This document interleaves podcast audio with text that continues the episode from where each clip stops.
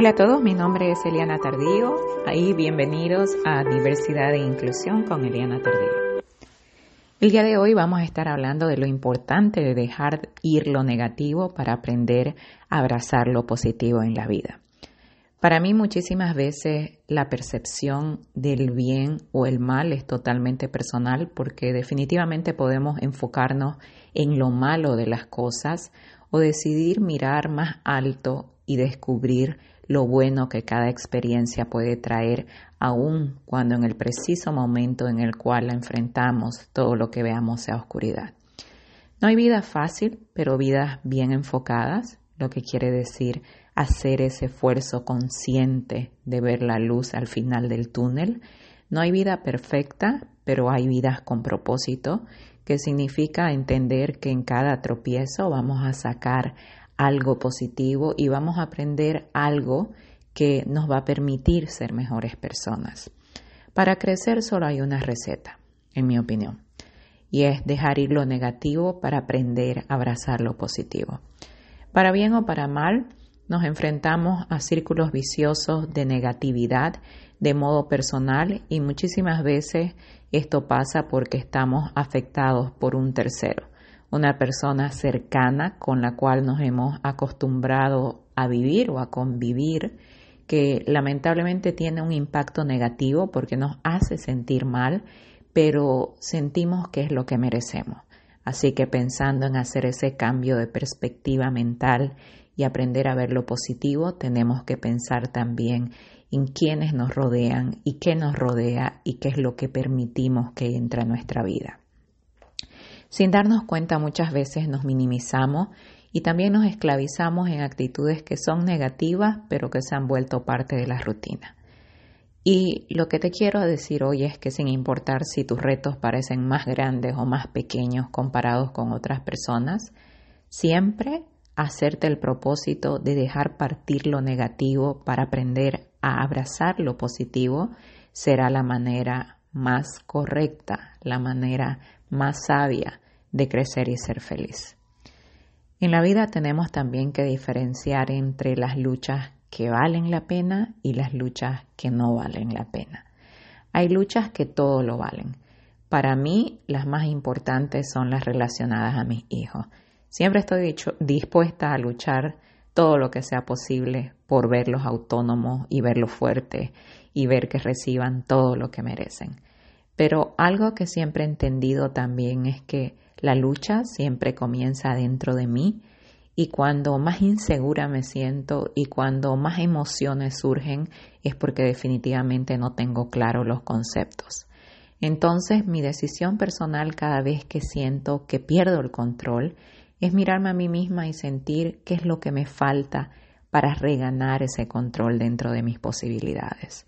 Entonces he entendido que fortaleciéndome a mí misma a todos los niveles es que puedo transmitir lo que necesito para que la lucha valga la pena y no se vuelva un enfrentamiento de egos, sino una oportunidad para que todos los involucrados crezcamos y aprendamos algo nuevo.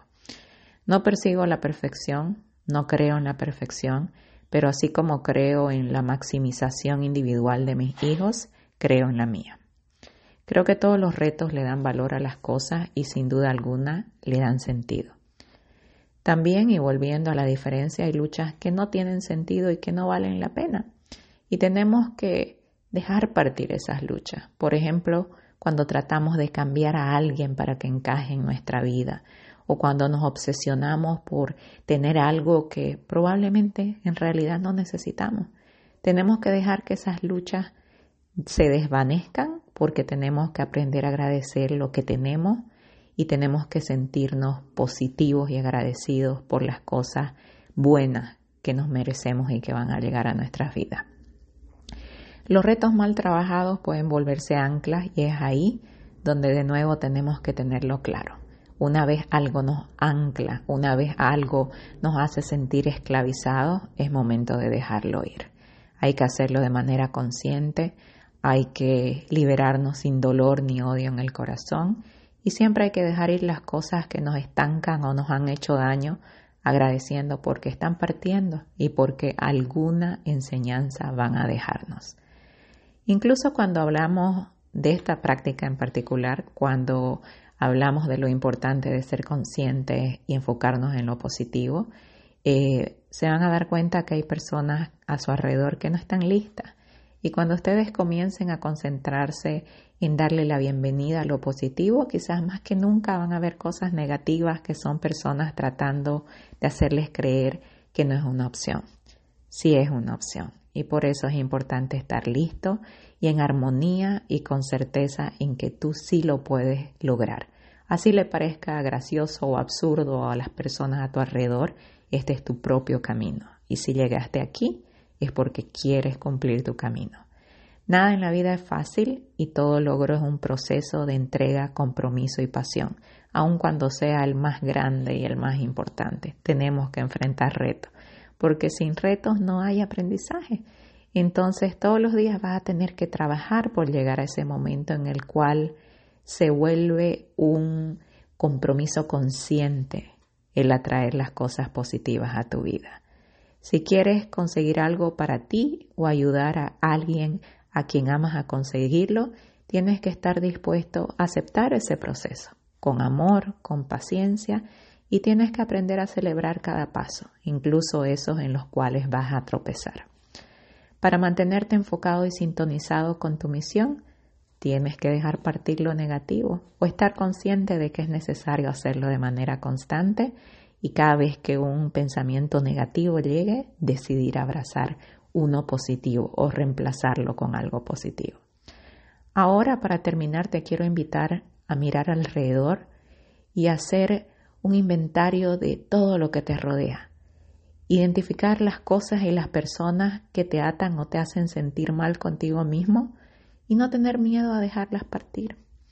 No significa necesariamente que físicamente van a desaparecer, pero ese control negativo se va a desvanecer porque ya no te va a importar, porque has dejado partir eso.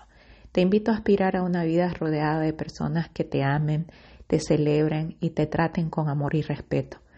Lo que no quiere decir que no vas a tener desacuerdos, que no van a haber discusiones, que no van a haber momentos en que te van a decir algo que te hagan daño, sino que todos esos momentos van a estar respaldados por el amor, entonces van a volver a su balance. La vida no siempre va a estar cargada de arcoíris y risas, pero saber que tienes una tribu, un grupo humano que has elegido y personas que te quieren, te admiran, te ayudan y tienen fe en ti, es lo que te va a dar esa estabilidad emocional para aceptar lo que venga con tranquilidad y con fe. Necesitas esas personas que te amen en tus debilidades, pero sobre todo en tu fortaleza, que te levanten cuando caes, que te miran con amor y respeto y que tienen fe inmensa en tus habilidades, que en tu corazón siempre reine el amor, porque los milagros son sencillamente manifestaciones de ese deseo de vivir una vida con propósito y de entender que la decisión definitivamente es tuya. Gracias por acompañarnos. Soy Eliana Tardío en las redes, en Facebook, Eliana Tardío H, Instagram, Eliana Tardío y Twitter, Eliana Tardío. Y no se olviden seguir el blog en elianatardío.com. Nos vemos la próxima.